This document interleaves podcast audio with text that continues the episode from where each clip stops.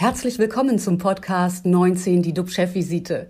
DUB-Unternehmerverleger Jens de Boer und der Chef der Essener Uniklinik, Professor Jochen Werner, reden Tacheles über Corona, Medizin und Wirtschaft. Immer 19 Minuten, immer mit einem Gast. Herzlich willkommen zur Chefvisite. Unser Thema heute, neue Corona-Beschränkungen. Wie steht das die Wirtschaft durch? Wie immer mit an Bord mein Kollege und Experte Professor Dr. Jochen Werner, Chef der Uniklinik in Essen. Moin, moin, lieber Jochen. Moin, moin, lieber Jens, moin, moin, liebe Frau Zypris und liebe alle. Mein Name ist Jens de Boer, ich leite den Medienverbund Chefvisite. 3G, 2G, 2G Plus, immer mehr Beschränkungen werden wegen der vierten Welle erlassen. Wer blickt da überhaupt noch durch? Sicher ist, dass das Team Angst immer größer wird. Auch Geimpfte und Genesene gehen weniger aus. Zum Shoppen, ins Café, Weihnachtsfeiern werden gerade reihenweise abgesagt. Es rollt so gesehen eine Stornowelle durchs Land. Das trifft die Wirtschaft hart. Einmal mehr. Wie ist die Lage? Wie ist die Stimmung in den Unternehmen? Das wird uns gleich die ehemalige Bundeswirtschaftsministerin, Frau Brigitte Zypris, erklären. Herzlich willkommen, Frau Zypris.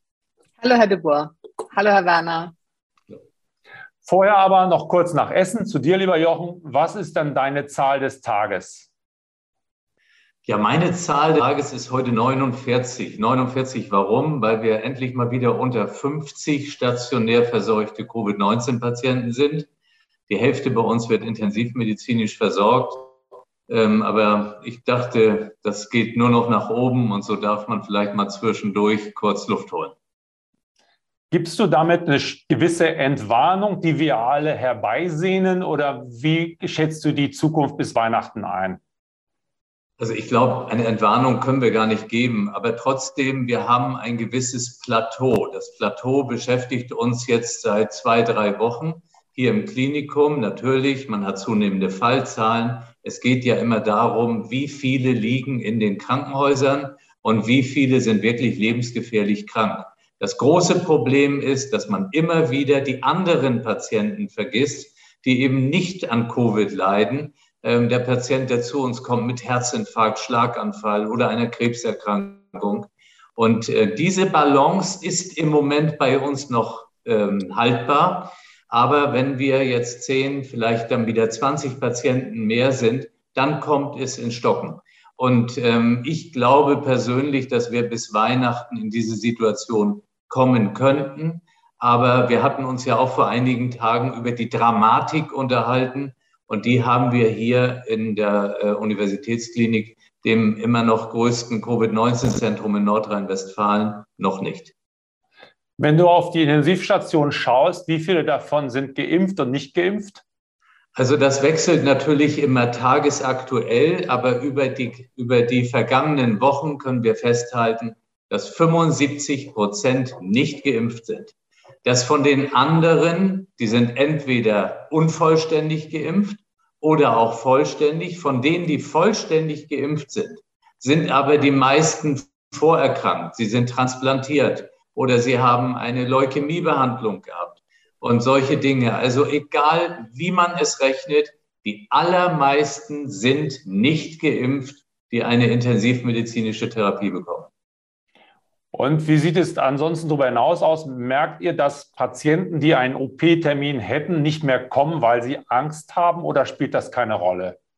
Also ich glaube, dass diejenigen, die wirklich schwer krank sind, die finden den Weg ins Krankenhaus. Aber die anderen, die vielleicht noch gar nicht so starke Beschwerden haben, da merken wir eine Zurückhaltung. Ähm, dann kam ja noch diese Omikron-Variante dazu. Die gibt natürlich auch noch mal Unsicherheit. Also im Moment, glaube ich, ist bei allen eine wirkliche Anspannung zu merken.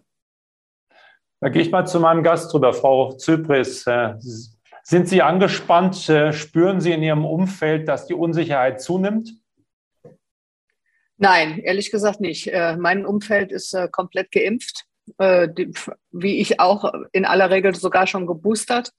Und von daher sind wir ehrlich gesagt relativ entspannt. Ich meine, wir sind vorsichtig ähm, aber durchaus ähm, entspannt. Wenn ich aber zum Friseur gehe oder wenn ich ein Cappuccino im Café trinken möchte, brauche ich in vielen Städten einen Test. auch wenn ich äh, vollständig geimpft bin. Das heißt, Termin organisieren, ewig anstehen, vielleicht kriege ich auch gar keinen Test mehr ab. Kommt die 2G-Plus-Regelung nicht faktisch einem Lockdown gleich?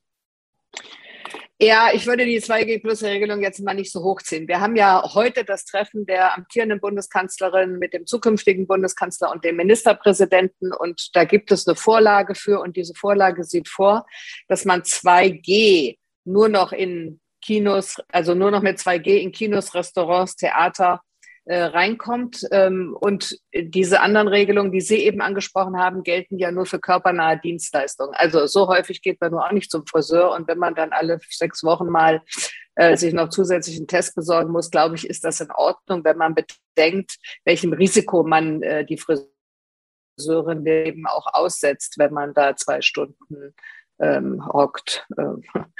Also von daher glaube ich, äh, diese 2G-Regel ist für den Einzelhandel ein Problem.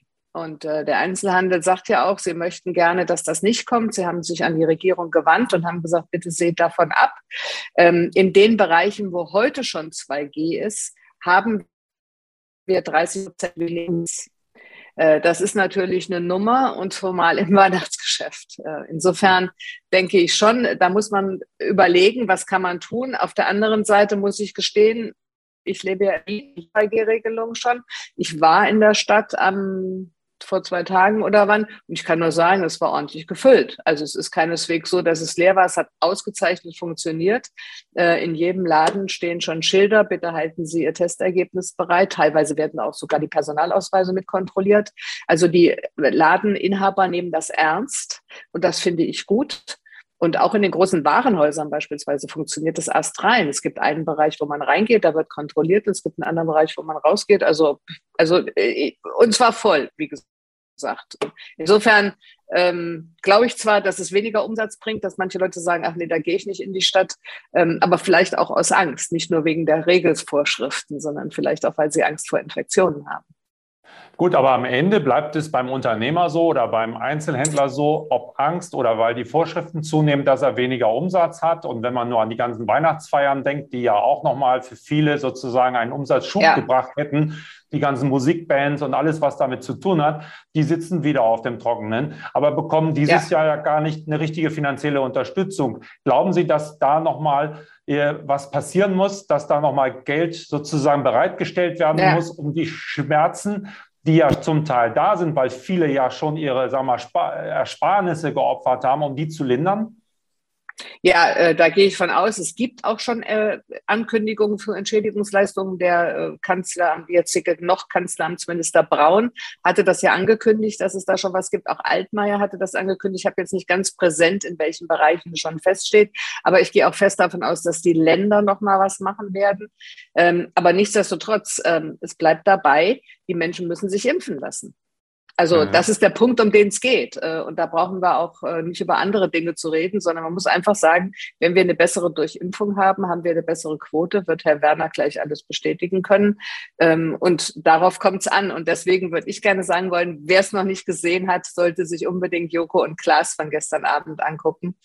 Äh, die haben ja gegen Pro7 gewonnen und haben ihre 15 Minuten dazu genutzt, eine Überlebende äh, einer Covid-Erkrankung reden zu lassen, die noch nach zwei Jahren an Long-Covid-Folgen extrem leidet, einen Chefarzt aus der Charité von der Intensivstation und Olaf Scholz, ähm, der gezeigt hat, dass er Führung kann. Mhm. Das können wir uns dann alle nochmal nachher anschauen, aber dennoch bleibt es dabei, äh, Ihr Appell ans Impfen. Was hat der Einzelhändler davon, der sowieso jetzt schon unter Druck ist? Was hat die Kneipe davon? Was haben die davon und brauchen die nicht da Unterstützung und äh, fordern ja. Sie ein großes Programm letztendlich, dass man nochmal sagt, wir brauchen für die vierte Welle auch eine vierte, äh, ein viertes Investitionsprogramm oder ein Geldprogramm?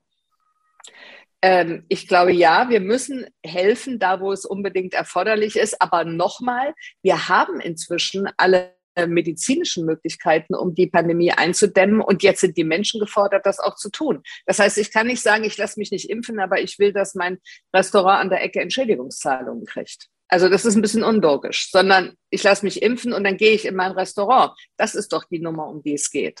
Und deswegen nochmal, also jetzt jetzt einfach zu machen den Sand und tun so, als wäre nichts geschehen. Das ist nicht der Fall. Heute hat Spahn auch gerade verkündet, dass er mit Merck einen Vertrag geschlossen hat, dass die Medikamente, die gegen Corona helfen sollen, im Dezember ausgelie erstmals ausgeliefert werden. Das ist ja ein neues Produkt von Merck.